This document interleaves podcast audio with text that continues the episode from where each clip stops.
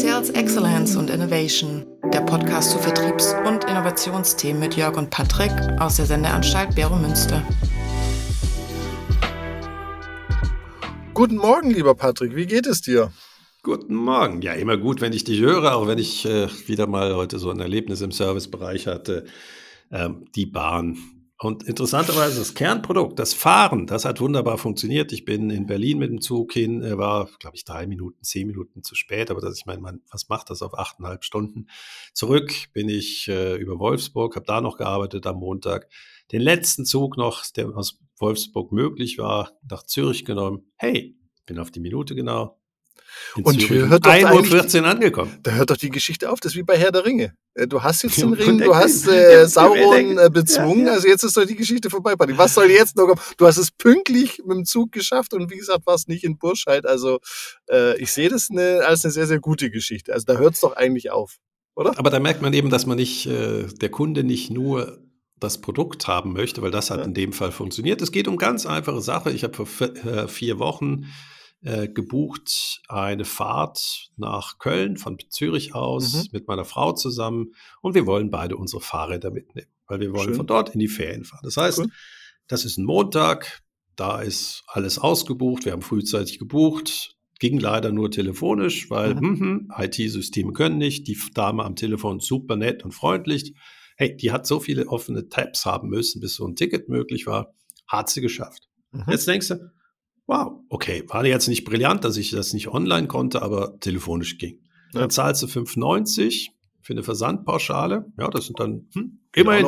Ja, fünf, aber, ja, das ist immerhin 5 bis 6 Prozent, halte ich fest, 5 Prozent bis 6 Prozent vom Produktpreis.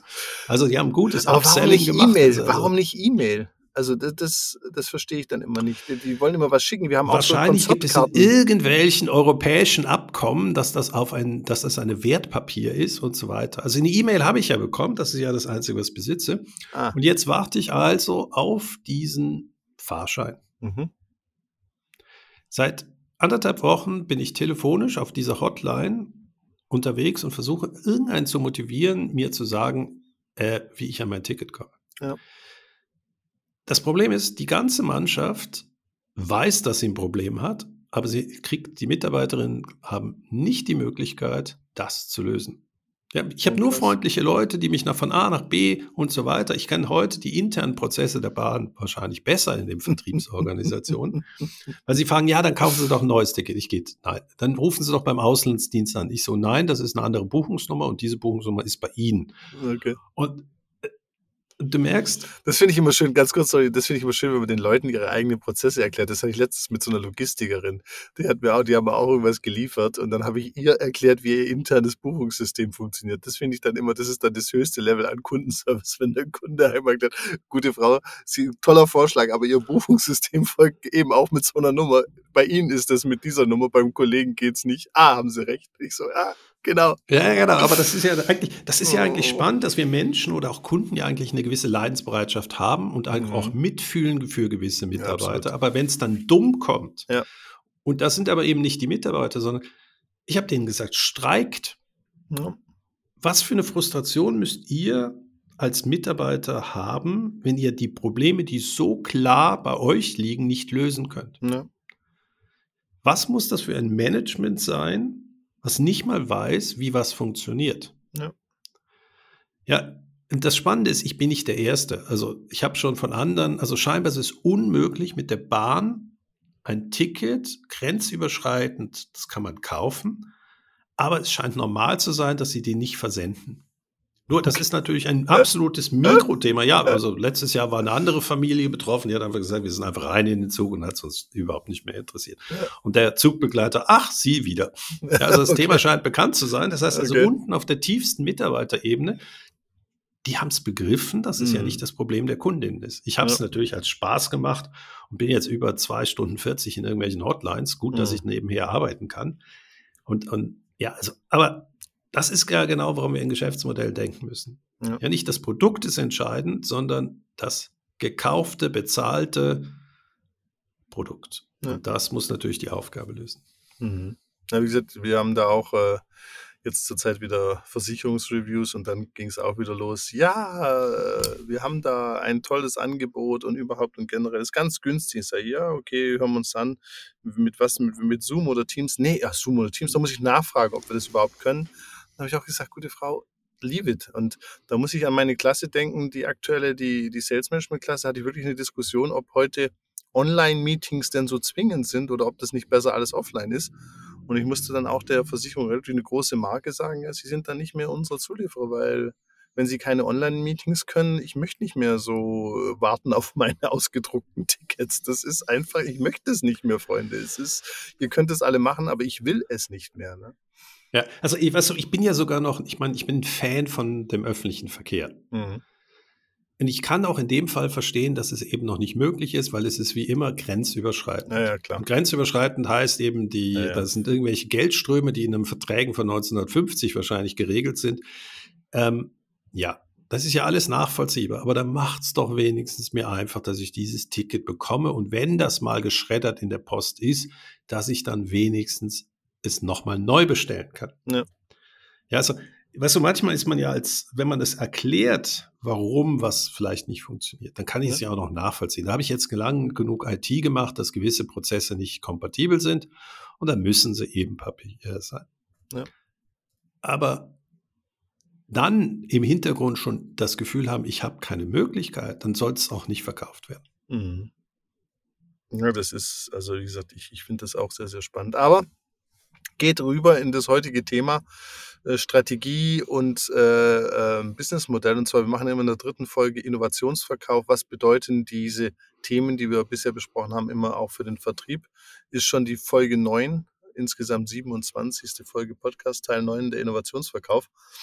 Und ich wollte mit dir mal nochmal heute besprechen, eben Businessmodell, Value Proposition, Blue Ocean Modell. Wir hatten ja auch letztes Mal vom Jan Wiesike sein Sales Strategy, ich kann es immer noch nicht aussprechen, äh, mit den äh, Death Valleys und Green Hills.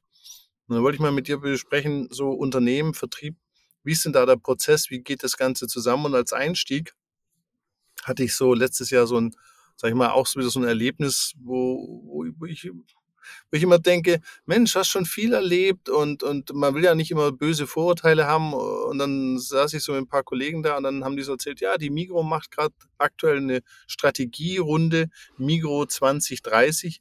Und ich saß so da, also das ist jetzt acht Jahresplan äh, in einer Branche, die ja disruptiv, äh, wie soll man sagen, geschreddert wird wie keine andere. Und da sollen jetzt Manager da sitzen und sich überlegen, wie sieht mein Geschäft in acht Jahren aus? Dachte ich so, wow, also was für eine Übung ist das denn? Also, das, das, selbst wenn ich mich jetzt hinsetzen würde, ja wirklich sehr viel, oder auch du, also ich glaube, wenn wir uns beide hinsetzen würden, wir würden wirklich lange knobeln, bis wir das, also da, wird auch viel Zeit drauf gehen. Ich, würd, ich könnte das jetzt nicht so in zwei Tagen mal kurz abschießen. Aber ich, vielleicht bin ich auch einfach schlecht, also Demut. Ne?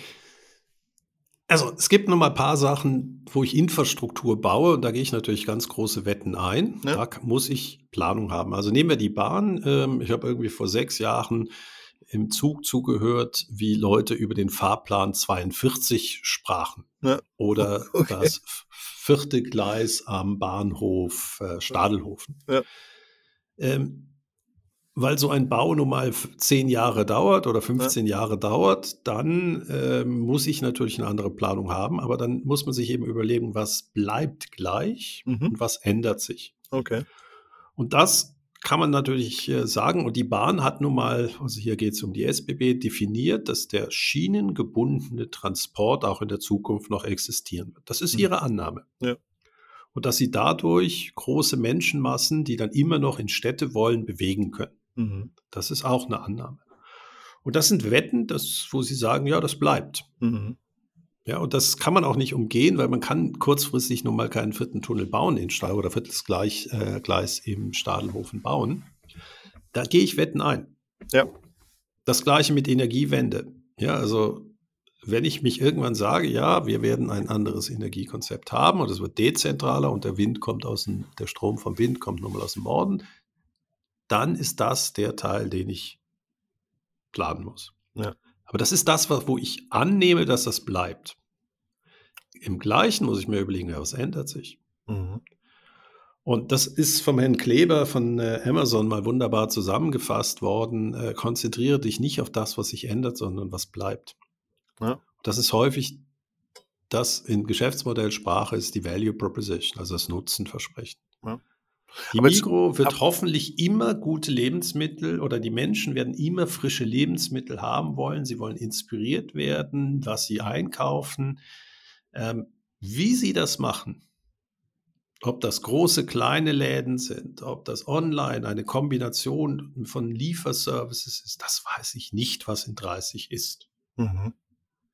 Aber wie ich mich positionieren möchte und darauf dann den Rest runtergehe und sage, okay, da habe ich einen 10-Jahres-Horizont, will ich das machen, bleibt das gleich, bleibt das nicht, aber nochmal, das ist aus der Zentrale heraus, dass irgendwo jemand in der Mikrozentrale da sitzt und so, sage ich mal, Trendanalysen und Strategien entwickelt, alles fein und gut. Aber stell dir mal vor, du bist jetzt der CEO von SportXXL oder wie das Ding nicht, SportX oder whatever.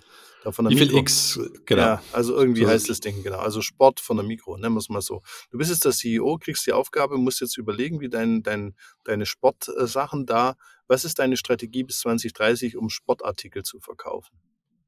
Das, das, das, also Als erstes würde ich mir was, bevor ich überhaupt eine Strategie entwickle, würde ich mir fragen, wer bin ich heute? Was ist mein heutiges Geschäftsmodell? Mhm. Ja, die Großteil der Menschen vertauschen ihr Geschäftsmodell mit dem oder ihr Angebot mit den Bedürfnissen der Kunden. Ja. Und das ist so wie Das ist übrigens ein guter Punkt, wenn ich die Leuten immer sage, ja, Kundenbedürfnisse, dann meinen die immer Produktpräferenzen. Also das ist eines der schlimmsten Missverständnisse, dass Kundenbedürfnisse ja. und Produktpräferenzen nun überhaupt nicht das gleiche ist. Aber gut, ja, Entschuldigung, ich wollte das nur mal so einwerfen. Ja, das, das, ist, das ist ein ganz wichtiger Punkt, aber das, ja. du merkst, es hat weniger mit Horizonten und so weiter des, der, der Zeit zu tun, sondern Verständnis. Mhm. Die Zeitungen haben zum Beispiel immer das Gefühl, ohne Medien gibt es keine Demokratie. Mhm und brechen das runter. Also wenn die NZZ Konkurs geht, gibt es keine Demokratie mehr. Ja. Was sie vergessen ist, Demokratie basiert nicht auf einzelnen Medienhäusern, die Zeitungen herausgeben, sondern die Aufgabe, die Medienhäuser haben, ist informieren und einordnen von Informationen. Mhm. Diese Aufgabe wird immer gleich bleiben. Mhm. Also das sehen wir ja im Social Media, es wird immer mehr Schrott publiziert und die Frage, was sind die Nuggets, die man raussuchen muss. Mhm. Ja, da arbeiten wir ja auch dran. Es gibt tausende Podcasts. Und warum ist unser Podcast da, wo Fakten auf Storytelling trifft? Ja. Das hast du schön gesagt, die, danke. Diese Aufgaben, ja, aber es ist das Schöne, wenn du einmal eben nicht in Produkten denkst, sondern in Aufgaben, siehst du sofort, ähm, was, warum oder was bleibt. Also die Menschheit wird, ich meine, was haben die Römer gesagt? Brot und Spiele. Ja. Das wird immer bleiben. Und ja. Brot ist natürlich, dass du satt wirst. Ja. Und, und du möchtest Promi Big Brother auf RTL 2. Ja, Entertainment. Oder die, die Bachelorette auf 3 Plus. Aber jetzt nochmal, wenn, stell dir mal vor, nochmal, wir, wir würden jetzt, das ist der CEO von Sport XL da und müssten jetzt überlegen, wie in acht Jahren die Welt aussieht. da wird es halt einfach hinschreiben, alle Leute kaufen wahrscheinlich Sportsachen online und ich brauche einen kleinen Pop-Up-Store. Also man, was, was willst du denn da, also was willst ich würde das ganz anders, ich, ich, ich finde das, ich würde das wahrscheinlich komplett anders angehen, nämlich sagen, welche Sportarten entwickeln sich. Ähm, zum Beispiel eine der Sachen, die Sport XXL natürlich ja riesig herausfordert oder alle, ist der Sportartikelmarkt ist immer mehr ein Modemarkt geworden. Ja. Ja, das heißt, äh, eben früher die Trainingshose war für uns ein Sportteil, heute ein Lebensstyle. Du weißt selber, was äh, Lagerfeld dazu gesagt hast das Leben ist vorbei, wenn du mit Jogginghose rumläufst. Aber das ist heute. Da hat er auch nicht Unrecht. Also das muss ja, ich natürlich hat er. Ich meine, wir beiden Spießer mit Hemden. Ja, ja also, aber ich muss sagen, also, also Jogginghose, also der ganzen Jugend, die ich auch ihre komischen Bärte und Frisuren alles zugestanden, aber bei Jogginghose ist einfach eine Grenze. Nee, das genau. sehe ich man auch. hat den oder nicht, man hat den Stil oder nicht. Das ist eben die Frage, was bleibt gleich. Ich würde mich wirklich darauf konzentrieren, was gleich bleibt. Ja. Und dann gucken, kann Aber jetzt konkret, was, was, was, was, was würden Sie sagen, was bleibt gleich? Also es gibt noch einen physischen Verkauf. Also was soll nein, der dann? Nein, nein, nein. Das Bedürfnis der Kunden, sich sportlich anzuziehen, für Sportaktivitäten die okay. entsprechenden Umgebungen zu bekommen. Wie das kommt, und das wäre jetzt eben genau, was ich mit der Ideation machen würde, würde ich versuchen, selber Szenarien mal zu entdecken und sagen, mhm. ist das Problem wirklich ein Polyester-T-Shirt mit einer Marke zu kaufen? Will ich das lösen? Mhm. Ja, weil dann bin ich austauschbar. Ja. Oder gehe ich tiefer in den Sportmarkt rein und werde wirklich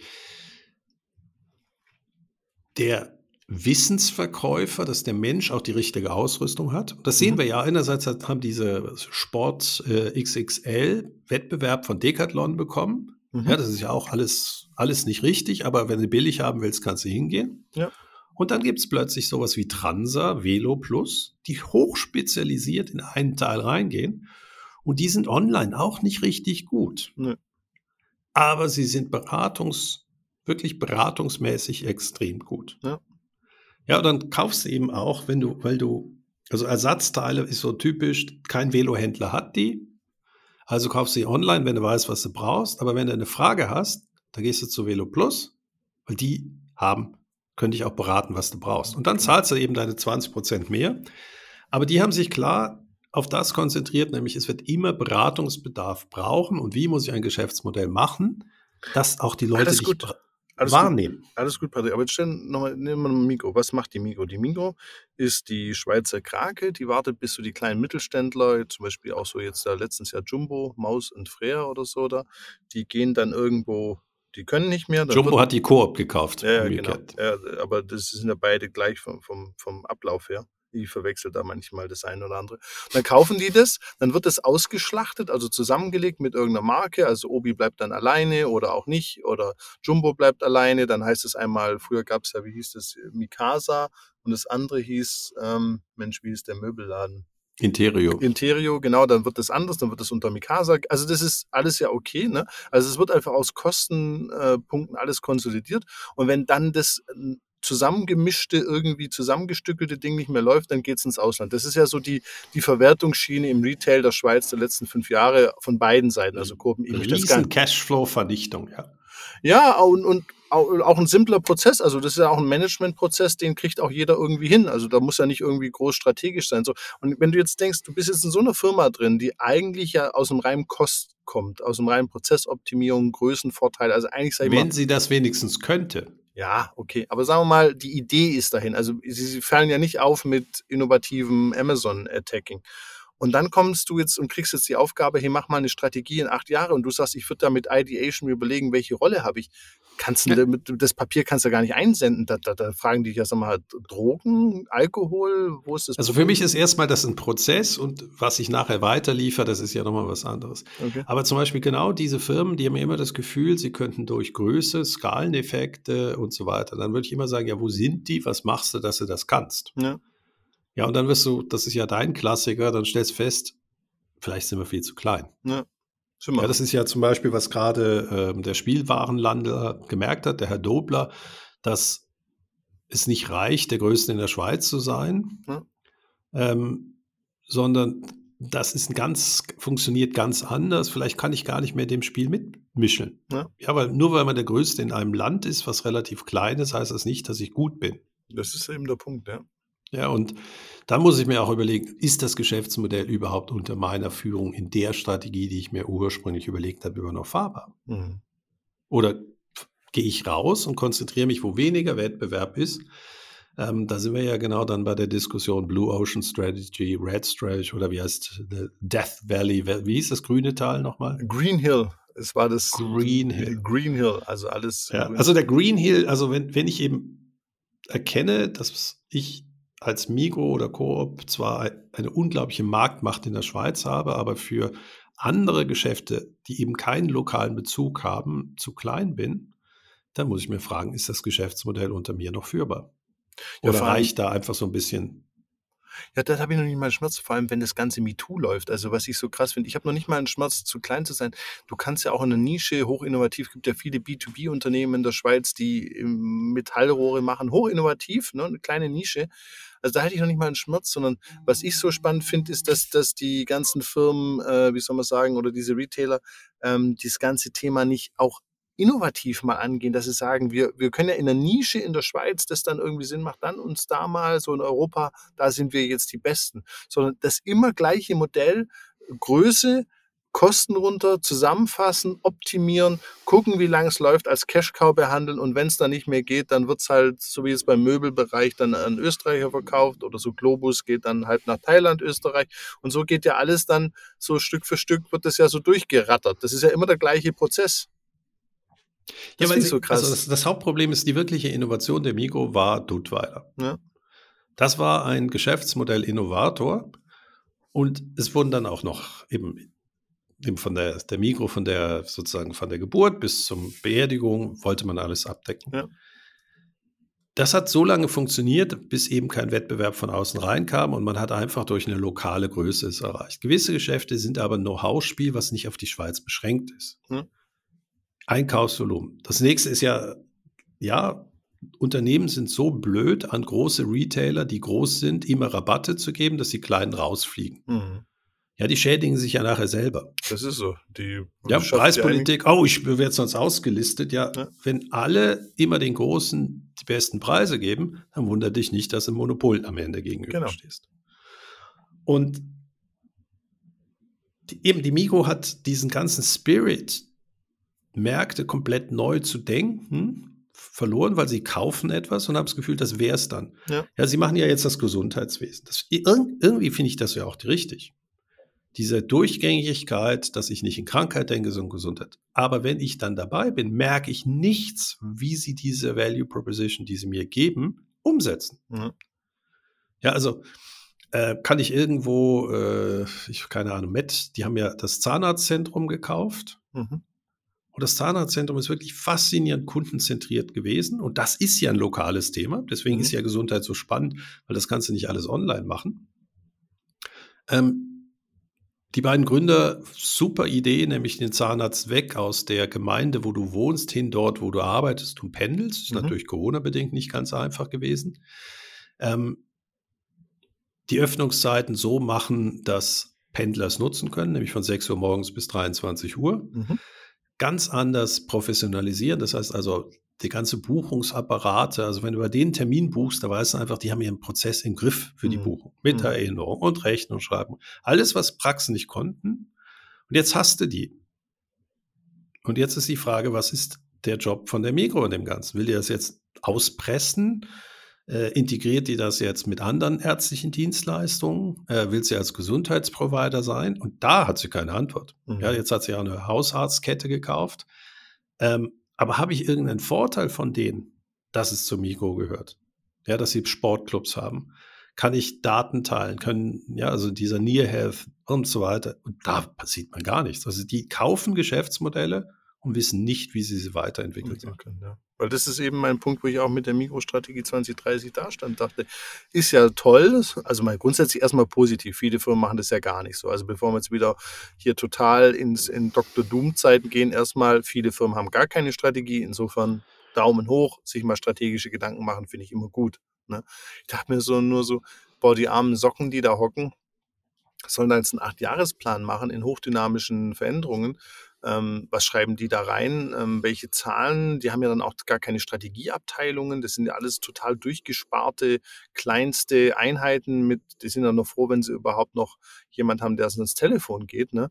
Und dann sitzt dann der, der Geschäftsleiter oder vielleicht die Geschäftsleitung da und muss sich irgendwie aus dem Internet so, ja, es wird alles AI sein und dann wird so mit ChatGPT irgendwie eine Folie zusammengeschossen und das ist dann die, die Strategie 2030. Also das fand da bist du jetzt sehr optimistisch. Ich habe das eher das Gefühl, da wird dann gesagt, welche Standorte sie haben wollen und was sie sich da ah, okay. vorstellen. Okay. Ähm, naja, das ist, also eben, also, ich, also ich glaube, dass sie da deutlich weiter sind, nämlich sich konzentrieren auf das, was bleibt und wo sie glauben, ihre Lösung heute schon zu hinterfragen. Aber diese Hypothesen, was bleibt, das hinterfragen sie relativ selten. Ja.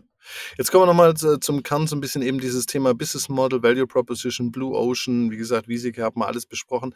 Jetzt einfach für dich Vertrieb und Unternehmen. In klassischen Büchern steht da drin, es gibt eine Unternehmensstrategie und da ist ja der Prozess, das möchte ich jetzt heute gar nicht diskutieren, Unternehmensstrategie ist Unternehmensstrategie. Und jetzt gibt es ja auch eine Vertriebsstrategie. Viele haben ja gar keine. Deshalb heute auch nochmal die Frage, wie hängt denn das zusammen? Baut man erst die Unternehmensstrategie, leitet dann die Vertriebsstrategie ab, macht man das parallel? Wie ist denn da der Vertrieb eingebunden? Wie ist denn da deine Sicht dazu? Oder auch wie lang geht das? Ist es ein Zwei-Monats-Projekt? Also es gibt eigentlich zwei oder drei verschiedene Ebenen, die man da ansprechen kann. Die erste Ebene ist, wenn das Geschäftsmodell in einer Strategie schon klar formuliert ist oder aus der Vergangenheit funktioniert, mhm. dann bricht man natürlich diese Strategie in Arbeitspakete runter, dass der Kunde auch spürt im Vertrieb, was ich denn eigentlich bei dieser Value Proposition mir überlegt habe. Mhm. Das heißt, das Geschäftsmodell hey, ist einfach so ein Rahmen, wo jeder sehen kann, wie hängt eigentlich was zusammen. Mhm. Ja, also ohne Ticket darf ich nicht Zug fahren, also muss ich dafür sorgen, dass das Ticket reinkommt. Das, das heißt, tief. ganz viele Leute verstehen dann, wenn, wenn, du nur im Vertrieb bist und gemessen wirst, äh, sind die, oder wie, wie lange die in der Warteschlange waren, dann verstehst du ja nie den Wert, den du für das gesamte Unternehmen bringst. Das mhm. heißt, jeder sollte eigentlich verstehen, wie sein, er als kleines Rädchen im Gesamten zusammenhängt, weil wir können ja nicht alles durch Prozesse steuern, sondern wir müssen ja den Menschen auch einen gewissen Raum geben, ja. eigene Entscheidungen zu treffen. Ja, ich hoffe ja am Montag, dass ich einen Zugbegleiter habe, der einfach versteht, es ist nicht das Problem vom Kunden. Mhm. Ja, und der hat das Geschäftsmodell verstanden, genau, weil er hat es verstanden. Ja. Drücke ich auch mir selber die Daumen. Ähm, vor allem das heißt, auch deiner Frau. Also bei, bei mir gibt es. Wir sind entspannt. Wir haben, ah, wir, haben, wir haben Plan C. Wir haben schon Plan okay, C. Okay, also, das äh, ist gut. Das, das ist, ist gut. Wir haben erstmal viel Zeit. Äh, wir haben keine Hotels gebucht. Wir können nichts vergehen. Und wenn wir in den Vogesen landen. Also, du merkst, mit dem Fahrrad kann ich auch und ich sag nur Burscheid. Ich sag nur Burscheid. Eine völlig Wie kommst du denn auf Burscheid? Gestern wurde mir Solingen schon empfohlen. ähm, Herrenboutique in Wuppertal. Das passt, genau, glaube ich, genau. für alle drei zusammen. Genau. Ähm, Aber jetzt also, nochmal. Als erstes, wenn das, Geschäft, ja. wenn das Geschäftsmodell bleibt, dann kann der Mensch sehen, wo er reinpasst. Und der Vertriebsleiter sollte dann natürlich sich überlegen, wie mache ich seine Planung, seine Ausbildung, das ist alles aus dem obergeordneten Geschäftsmodell, dass er merkt, hey, da kann ich die und die unterstützen. Mit wem ja. muss ich reden, damit das durchgängig wird und so weiter. Das ist ein Kommunikationsinstrument, um Zusammenhänge zu verstehen und dann Teilstrategien oder Umsetzung runterzubauen. Das ist, wenn, wenn das Geschäftsmodell existiert mhm. und nur optimiert werden muss. Ja. Das können schon ganz wenige. Jeder optimiert für sich und weiß nicht mehr, was links und rechts funktioniert. Absolut. Aber das, wie ich das sehe, sagst du so, also mal, mal als Beispiel, Geschäftsmodell wird sich ja nicht jedes Jahr ändern, aber sag mal so drei Jahreszyklus äh, sitzt man so im Ding und der Vertrieb leitet das dann für sich ab und macht natürlich jährlich eine Vertriebsstrategie, gibt ja auch Themen aus dem Vertrieb heraus, also es gibt ja Ziele, die anders sind, mehr Cross-Selling, mehr das, mehr das, mehr neue Dinge. Also das hängt ja nicht nur mit dem Geschäftsmodell oder grundsätzlich. Aber nehmen wir doch mal Cross-Selling, das ist ein wunderbares Beispiel. Cross-Selling. Ja ist ja dann gut, wenn das von der Value Proposition, also vom Versprechen an den Kunden auch gedeckt wird. Klar. Wenn Cross-Selling rein einen finanziellen Anreiz hat, ähm, verkauft dem einfach Schrott, den er nicht braucht, aber wir haben das noch im Portfolio, dann widerspricht das ja der eigentlich der Kundenversprechen. Das war so geil. Ich hatte, ganz sorry, dass ich einhake, ich hatte letztens... Ja, ich wusste schon, dass das kommt. ich hatte, und da muss ich auch sagen, ich versuche ja auch fair zu sein. Ne? Ich sage den Leuten, Leute, ich, ich, ich habe ein Center für Sales und Retail, also ihr dürft gerne ein Verkaufsgespräch mit mir haben, aber es kommt ja auch im Podcast, also ich werde das auch aufgreifen und sonst lasst bitte bleiben. Also das ist... Also ich, und wir werden nie einen Namen erwähnen. Wir werden ja nie einen Namen erwähnen. Das nicht. Und wir loben auch Leute. Wir loben auch Leute, aber... Also die Bahnmitarbeiterin lobe ich heute noch, aber eben... Sehr gut. Ich sage, streikt bitte. Genau, aber die Krankenkasse hat bei mir angerufen und hat so gesagt, ja, wir wollten mal mit Ihnen sprechen, über auch so Zusatzversicherungen und so. Das, das war noch, also das war, das war so, sag ich mal, so mittelprächtig. Und dann kam es, ja, und wussten Sie schon, dass wir über die, äh, ich weiß die Namen gar nicht mehr, auch generell ganz viele andere Versicherungen anbieten können. Und dann kam das, haben Sie denn dazu eine Frage? Und dann hörte das Gespräch auf und ich so, nein, ich habe keine Frage. Und ich fühlte mich wieder wie im Jelmoli, kann ich Ihnen helfen? Nein. Ah, oh, schade dann noch einen schönen Tag. Und denke ich mir, so kann es doch nicht im Jahr 2023. Du musst doch irgendwelche Daten haben, dass so ein älterer Typ, äh, Deutscher, du siehst am Internet komisch auch, ne, auf dem LinkedIn-Profil, irre Heini, da muss doch so eine Krankenkasse so Daten haben, sagen, für den Verkäufer mal so mindestens zwei Anhaltspunkte. Vielleicht ist es Autoversicherung. Wie wahrscheinlich ist es, dass der eine Unfallversicherung braucht? Ist mir völlig wurscht, was für Versicherung. Aber du kannst guck mir mal, einfach sagen. Mal, du bist, du bist, du bist wirklich in einer Welt. Also ich finde es schön, du bist ja im Vertrieb. Es gibt diesen berühmten Witz, äh, wo ein Mann auf der Straße steht und jede Frau anquatscht. Ja. Und jedes Mal kriegt er eine Ohrfeige. Batsch, ja. batsch. Und irgendwann kommt eine Frau auf ihn zu und sagt, Sie mal, machen Sie das freiwillig? Ja. Ich meine, er so, ja ja, was fragen Sie die, Frauen denn? Und er so, ich frage, ob sie mit mir ins Bett gehen wollen. Und sie so, das ist doch unerhört, das geht ja, ja überhaupt nicht. Und das ist richtig, dass sie eine Ohrfeige bekommen. Ja, warum machen sie es dann trotzdem? Ja, wissen Sie, im einen Prozent der Fälle funktioniert es. Und mir ist der Sales, habe ich das Gefühl, dass genau mit dieser vollkommen menschenverachtenden Haltung man einfach das Gefühl hat, ja, man muss einfach 100 Gespräche reingießen, man nervt zwar 99, aber ja. vielleicht beißt ja ein Idiot an. Genau. Ähm, das kann es nicht sein. Nee. Ja, also ich meine, bei dir ist es immerhin auch so Standardprodukte. Äh, ich bin ja mal Mystery Shop beim Invest äh, oder für Private Banking gewesen. Ich habe mich mit Namen angemeldet. Mhm. Ich habe eine Firma. Ich bin Investmentbanker gewesen. Ich habe ein LinkedIn-Profil. Nur einer hat sich angeguckt. Krass. So, du kannst dir ja vorstellen, wenn du Investmentbanker bist und dann irgendwelche Struckis bekommst, wo die einfach nach Anlagetheorie sowas von Mucks sind. Mhm. Viel zu hohe Kosten und so weiter. Und der Typ erzählt mir was, wo du einfach nur sagst, sie sind ein Lügner. Mhm. Und einer, der war da unten, also im Sinne von, der war der schlecht angezogenste, der Kaffee hat auch nicht gut geschmeckt, aber er sagte, ja, also ich glaube, wir müssten mal darüber reden, was wir als Bank besser können und was sie selber machen könnten. Ja, und ich finde, wir sollten nur über das reden, was wir können. Ja. Weil 80 Prozent vom Vermögen machen sie mit ETFs, das wissen sie genauso, und TERS und so weiter. Und dann gehen wir zu einer Online-Bank. Und ich so, ich habe Vertrauen in sie. Ja, genau. Ja, aber das ist dieser Approach, 98 Prozent totlabern, ähm, ja, vor allem nochmal ganz kurz, auch die Geschichte. Ich habe, ich war auf der Schule für Honigbienen, aber dann hat sie noch gesagt, ich bin eigentlich branchenfremd, aber jetzt schon so lange dabei, wo ich sage, aber keiner hat dich doch gefragt danach. Also du machst mir Angst, die ich gar nicht habe, um es dann wieder und dann. Oder umgekehrt, weißt du, du also oh, ich habe heute bei der Bahn auch das Gefühl, ich bin Seelsorger für die Mitarbeiter gewesen. Ja. Ja, das kann, ja, weißt du so, die kriegen einen Salesplan, die haben, und das ist eben, wir haben ja gefragt, wir sind jetzt ein bisschen abgeschwenkt, bisschen. wie geht Geschäftsmodell, Strategie runter? Ja. Und die Leute müssen auch im Vertrieb die Möglichkeit zu sagen, nee, das widerspricht unserer Value Proposition. Mhm. Und dann ist es eigentlich erst der Fall, wenn das sind dann Werte, die gelebt werden. Mhm. Ja, ich hatte Johnson, äh, es gab dieses berühmte Medikament, was in Amerika vergiftet wurde. Ich glaube, darüber habe ich geredet ja, mal. Ja. Und da hat einer ganz tief in der Organisation die Entscheidung getroffen, einen Produktrückruf zu machen und das öffentlich zu machen, dass man vernichtet wurde oder ja. dass man bedroht wurde und zwei Menschen gestorben sind. Ja. Das ist Geschäftsmodell auf Denken, nämlich wenn ich einen Wert formuliere, der heißt Vertrauen, Sicherheit first, dann mache ich das. Ja.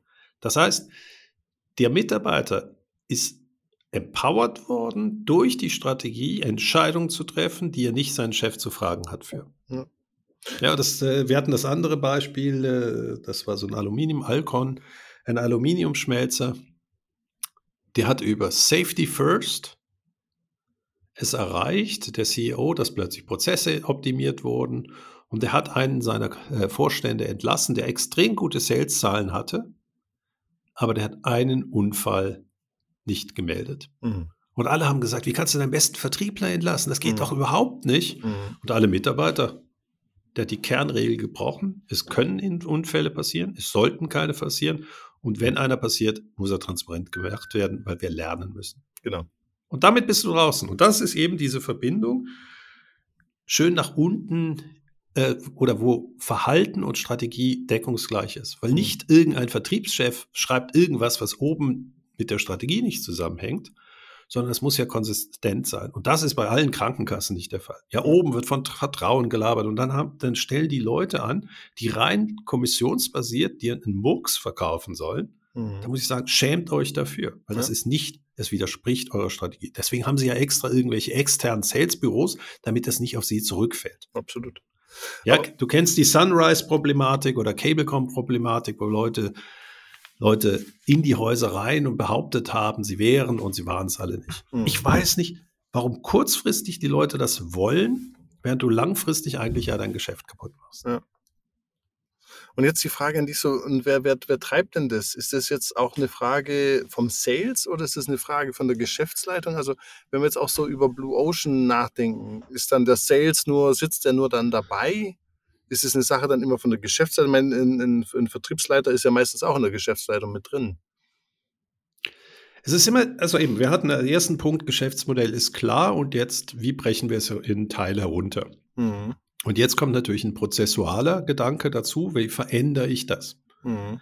Und wir haben ja immer von Jobs to be done und von ähm, äh, Customer Insights gesprochen und das heißt, Strategie besteht eben auch darin, dass ich Customer Insights, Aufgaben, die ich für den Kunden löse, also Jobs to be done, vor der Strategieformulierung erfasse. Mhm. Und da muss natürlich ein Teil des Vertriebs drin sein, weil die sollten ja die Kontakte haben. Genau. Ja, also dann werden sie nicht targetorientiert, müssen sie ihre Kunden kontaktieren, sondern das ist mehr der Account Manager Typ oder man geht mit Vertrieblern raus und hört zu und stellt dann ein paar Fragen. Und spannend ist, viele Vertriebler lieben das mal endlich auch ihr Insights zu teilen und nicht nur Abschlüsse. Mhm. Ja, wir, wir, wir nehmen den Vertrieb häufig wie Deppen wahr, dem wir einfach einen Salesplan geben und sagen, mir ist es egal, wie er das macht, Hauptsache holt den Umsatz rum. Ja.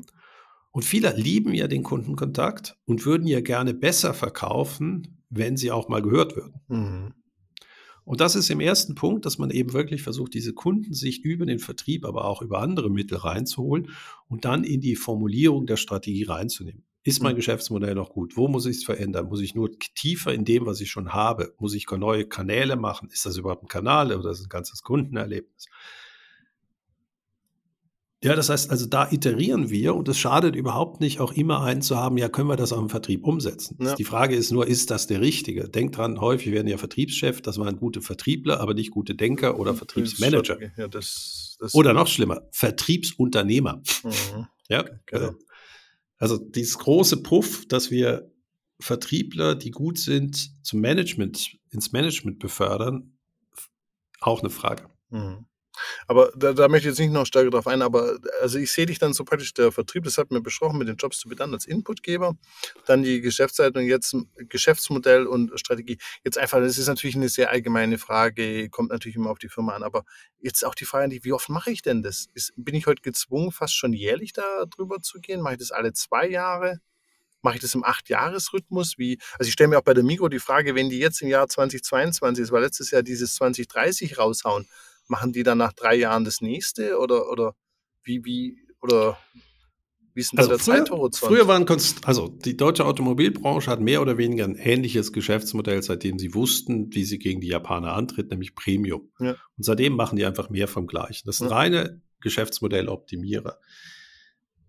Aber wir haben jetzt so disruptive äh, Elemente in der Gesellschaft und das ist zum Beispiel Klimawandel. Ja. Ja, deswegen muss ich ja darüber nachdenken. Es ist nicht nur Klimawandel, wir haben das Problem, dass technische Rohstoffe endlich sind auf dieser Welt. Ja. Was heißt das, wenn ich heute absurd viele Rohstoffe verbrauche? Das heißt, ich komme plötzlich von diesen Sachen rein, dann der Fachkräftemangel. Kann ich noch mehr aus dem Ausland importieren? Ja, das ist bin, wir beide sind ja selber äh, in, oder immigriert ja. äh, dieses, wir sind ja selber Migranten.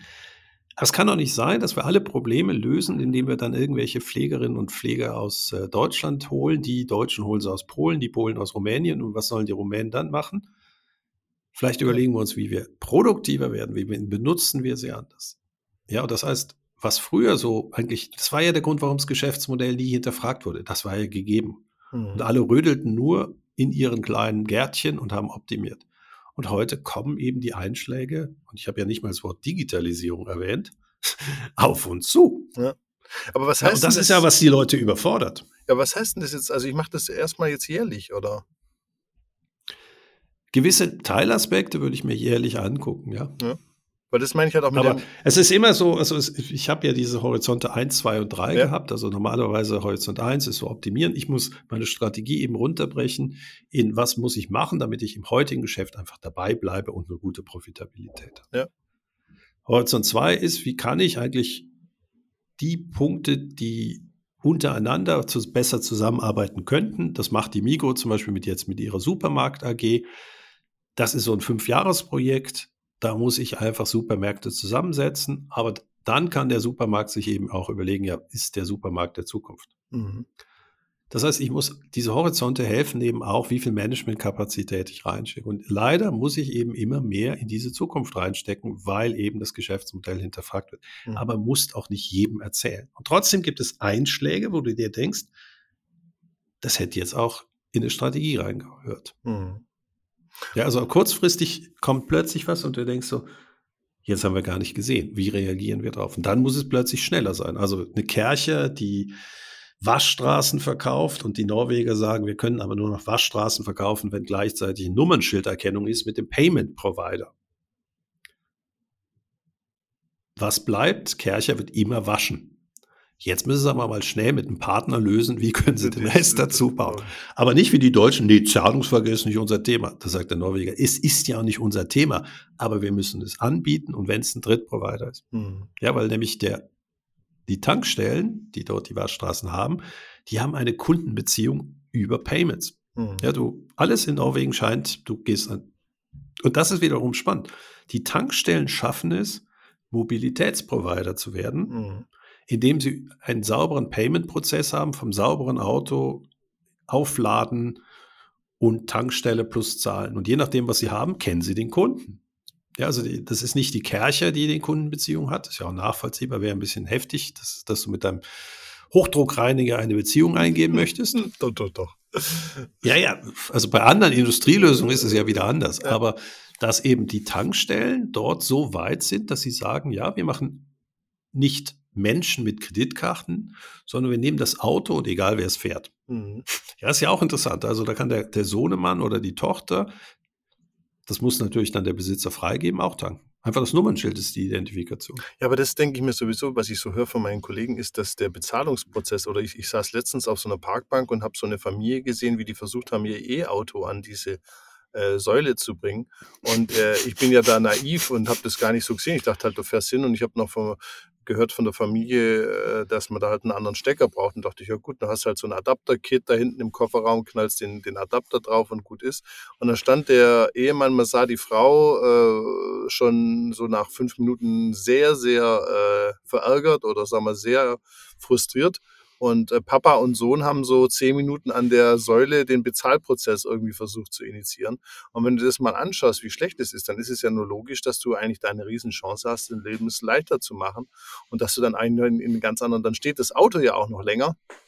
Das heißt, du hast ja auch noch länger Zeit und dann kannst du natürlich auch waschen, verkaufen und sonstige Sachen. Das ist ja nur logisch. Also da sind die Norweger ja auf einem sicher guten Weg, so wenn ich das so. Ja, oder Tesla, das mein, Tesla das ist ja das Faszinierende. Tesla denkt eben nicht Auto, sondern, und das ist eben auch Geschäftsmodelldenken, wenn dann Elektromobilität kommt, dann muss ich eben auch den Ladeprozess durchdenken. Mhm. Und nicht nur die Ladestation, sondern die bezahlte Ladung. Ja. Die geplante Ladung. Mhm. Ja, weil du musst ja auch einen Spot haben. Mhm. Und das ist zum Beispiel, was Tesla einfach ausgezeichnet hat, dass sie end-to-end -End durch ihren Kunden die Aufgaben, und da sind wir ja eigentlich wieder bei diesen Aufgaben, die wir für den Kunden lösen. Heute hat der Automobilhersteller häufig das Gefühl, ich bin ja nur fürs Auto zuständig. Ja. Und in dem klassischen Geschäftsmodell hat er für jeden einen Partner, aber die haben ja sich nie abgestimmt. Ja, ja ein bisschen, ob jetzt Oktanzahl so, so oder so ist. Es geht über Normen. Wenn jetzt eben was Neues kommt, dann muss ich eben die komplette Kundenreise durchdenken und da brauche ich einerseits zwar den heutigen Vertrieb, aber der hat ja noch nie einen Ladeprozess. Also ein Autohändler oder ein hm. Autoverkäufer hat doch keine blasse Ahnung, wie der End-to-End-Prozess ist. Ja. Aber das kann ich mit ihm, wenn er ein bisschen locker ist, kann ich das natürlich machen und miete mir mal ein Auto oder beobachte, wie du das hast. Dann werde ich das ja ganz schnell rausfinden. Mhm. Ja, und Tesla war ja, ich meine, die haben das ja noch am Anfang noch besser gemacht. Die haben, weil sie wahrscheinlich sagten, oh, das ist so ein Riesenpuff, Abrechnung mit Stromanbietern herzustellen und das individuell zu verrechnen, damals war es nicht möglich, die haben ja die Supercharger umsonst mhm. gegeben. Mhm. Ja, also irgendein Auto, was vor 2017, ich weiß nicht wann das war, da hast du das umsonst bekommen, den Strom. Mhm. Macht Sinn. Ja, oder du machst ein Abo-Modell und sagst einfach, ja, so viel Strom ist enthalten, aber dafür muss ich mir diesen Murks mit der Abrechnung nicht. Jetzt überleg doch mal, wie unsere Fahrt unser, mein, mein Ticket bei der Bahn einfach wäre, wenn es eben äh, ja, eine Durchgängigkeit der Prozesse bei denen bestehen würde. Mhm. Also interessant, das Geld haben sie bekommen. Also das konnte ich Gott sei Dank nachweisen. Den Prozess hatten sie im Griff. Mhm. Aber dieses End-to-End-Denken von dem, von dem Bedürfniserfassung, welche Aufgaben möchte der Kunde bis ganz hinten, das kann ich natürlich nutzen, um mein Geschäftsmodell, wenn es gut ist, zu optimieren. Mhm. Aber ich kann es auch übernehmen, eben etwas, so ein Green Hill zu finden. Mhm. Und wie siehst du so abschließend gefragt, ähm, das Thema externe Unterstützung? Also ist das nicht heute fast schon zwingend? Also ich, ich sage ja zum Beispiel meinen, meinen Studenten bei ihren Zertifikatsarbeiten, die wollen das ja immer ihre Lösung mit ihren internen Mitarbeitern besprechen. Und ich zwinge die ja fast schon äh, religiös oder sektenhaft, dass die endlich mal mit Leuten extern sprechen und äh, Feedback in die Firma reinholen von extern. Wie siehst also, du das? Externe Unterstützung, dass man Berater braucht, nicht, ist nicht zwingend. Ja. Ähm, besonders, man muss dann wissen, auch wen man holt, weil der wird nicht die Antworten finden, das muss man selber machen. Dein Punkt, dass man Nö, externe das, Sichten äh, holt. Patrick, man holt jemanden, der in der Branche ganz viel Erfahrung hat und der einem zeigt, wie das die andere Firma in Norwegen schon gemacht hat. Das ist doch der Berater, Patrick. Ja, aber das wäre ja, dann wäre das ja wirklich positiv. Ja, dann würde er ja Insights reinbringen, die die selber nicht haben. Nein, man bringt einen Veteran aus der Branche, der es 50 Jahre gemacht hat, rein ja. und sagt, der kann das doch. Ja. Und erwartet, dass da was Neues rauskommt. Mhm. Ja. Ähm, ich bin ein Riesenfan, dass man es anders macht. Also ich habe Firmen gehabt, die haben zum Beispiel so eine Challenge gehabt. Jeder muss aus seinem Urlaubsland mitbringen, was so erst Kenntnisse waren, wo sie sagten, das ist irgendwie anders als bei uns. Mhm. Ähm, ja, und ich gehe zum Beispiel gerne in Supermärkte und gucke mir an, wie Leute was kaufen. Mhm. Ja, weil dann siehst du so kleine Unterschiede und denkst, ja, warum ist das so? Ist das nur historisch gewachsen? Zum Beispiel der deutsche Käse. Deutschland kann nur Käse in Scheiben kaufen. Mhm. Die Leute sind komplett vom Stück überrascht. Bei uns ist es alles nur ein Stück in der Schweiz. Mhm. So, jetzt, es ist ja keine Revolution, aber könnte ich jetzt so ein schön verpacktes Stück zum Beispiel als Kult verkaufen? Mhm. Ja, da sehe ich ja so, wo differenziert man sich? Weil in der Schweiz kommt keiner auf die Idee, äh, Käse in Scheiben zu kaufen, könnte man aber auch versuchen. Mhm. Ja, aber man müsste dann wieder eine Story haben. Das heißt, diese externe Inspiration ist extrem wichtig. Mhm. Ja, aber das kann sein, dass man, also ich, mein Liebling war jetzt der Bauer. Ich, ich weiß nicht, ob ich über den erzählt habe. Das ist so ein Gemüsebauer, der erzählt, dass zum Beispiel gewisse Gemüse müssten zwölf Jahre hintereinander dürfen, oder man müsste einen Abstand von zwölf Jahren haben. Und du merktest, der liebte seinen Job. Aber das Beste war, oh, da wären so sechs Bauern hier so aus, dem, aus der Region, die würden jedes Jahr zwei Wochen ins Ausland zu anderen Bauern fahren. Sie waren schon in der Ukraine, in Dänemark, in Niederlanden. Cool. In den Niederlanden haben sie die industrielle Produktion sich angeguckt. Sagte, wäre zwar nicht ihr Ding, aber da hätten sie zwei, drei Dinge lernen können. Das heißt also, diese Gruppe, also du hast es ihm auch gemerkt, das ist ein ganz anderer Mensch, der hat richtig Freude, Inspiration von zu holen. Ja. Aber der konnte genau sagen, was bei, oder sich überlegt, Niederländer haben das gemacht, okay, das können wir machen, das passt nicht zu unserem Kunden. Der hat Freude gehabt. Der ist sechste Generation Bauer. Okay. Und wirklich cool. Und da merkst du, ja, das ist genau diese Neugier, nicht optimieren, sondern rausgehen. Was geht da in China das ab? Das ist neu, genau, äh, wie sich das anschaut. Aber das meine ich halt mit dem Extra. Also mir geht es jetzt nicht um äh, ein Loblied auf die Berater zu setzen, sondern ähm, dass man eben sich überlegt, ähm, wo kommen neue Ideen, neue Impulse her und halt nicht immer nur aus der Firma selber, weil du hast es ja selber gesagt, auch dieses Business Model, das sind ja Instrumente, das sind ja erstmal nur Tools. Also da, da kommt ja keine, da kommt a ja nichts raus. with a tool is still a fool. Genau. Ja. Weil das, wenn ich jetzt da in einen Meetingraum alle Mitarbeiter reinsetze und sage, klebt da rum, ne, dann ist halt immer die Frage, ja, wie viel Neues kommt denn da? Oder ist es nicht gut, auch mal jemand von außen reinzubringen, der das Ganze challenge und dann vielleicht nicht alles im Detail versteht, aber zumindest sagt, guck doch mal, da gibt es den Job zu bedanken, da kann ich mir das vorstellen, einfach um den, um den, den Horizont am Anfang aufzumachen im strategischen Denken. Also, wenn ich Projekte mache, ist ja das erste Teambuilding und Teambuilding ja. heißt nicht aus dem, dem, dem, die es schon immer gemacht hat, das war ja, wir hatten den chinesischen 23- oder 24-Jährigen dabei. Äh, da musste jeder von denen wieder Kunden interviewen. Also der, der 24-jährige Chinesen hat dann mit so Influencern äh, in China gesprochen. Äh, dann äh, waren die CEOs der größten Kunden dabei. Eben genau diese Außensicht ähm, plus Reflexion. Mhm. Ja, weil auch der Kunde und man selber ja auch nicht rauskommt. Mhm, eben. Ja, aber wenn dann der Kunde von äh, selber sagt, ach, es ist eigentlich total absurd, dass wir zwei Jahre brauchen für eine neue Verpackung, weil wir immer das Gefühl haben, wir müssten alles testen. Mit irgendwelchen absurden äh, Methoden. Ja. Und der Chinese lacht so und sagt, ja, das machen die hier, in drei Wochen kommt ein neues Produkt auf den Markt und dann gucken sie, ob es funktioniert und nach vier haben sie es geändert. Ja. Ja, und alle so, hm, ich glaube, wir behindern uns selber. Ich glaube, es ist ein guter Abschluss, oder? Ich wollte gerade sagen, das bringt es doch relativ gut auf deiner Liebesparty. Ich bin sehr gespannt, wie, wie die Bahnreise wird. Ich wünsche euch beiden natürlich nur das Allerbeste. Das hat wieder sehr viel Spaß gemacht und freue mich dann auf nächste Woche. Bis dahin. Danke dir, bis dann. Bis Ciao. Dann. Ciao.